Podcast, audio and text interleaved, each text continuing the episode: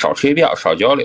很多老一辈的游资吧，我可能都不认识。有新一养家吧，劳动路加过好友，没怎么说过话。因为我一直在给你强调，就是一定要独立思考。比如说，你是一个大佬，别人别人天天问你，哎，大佬，你看到那个板块，你想买啥？人家能愿意搭理你吗？就是所有的交流属于在一个平等的一个地位上。你你有好的逻辑，你可以去分享，但是你不要去问别人。你说，哎呀，看好什么？我也不知道看好什么。那比如说，我真的看好什么？我告诉你，你把我的货抢走了怎么办？就比如说，我只想一个点买，但是你你我告诉你了，你又告诉别人，啪啪啪一下五六个点，那有什么意义？那除非说吹票，比如说我提前买了这个票，我跟你说，哦，我看好这个，你快点买，多培养自己的这个独立思考能力。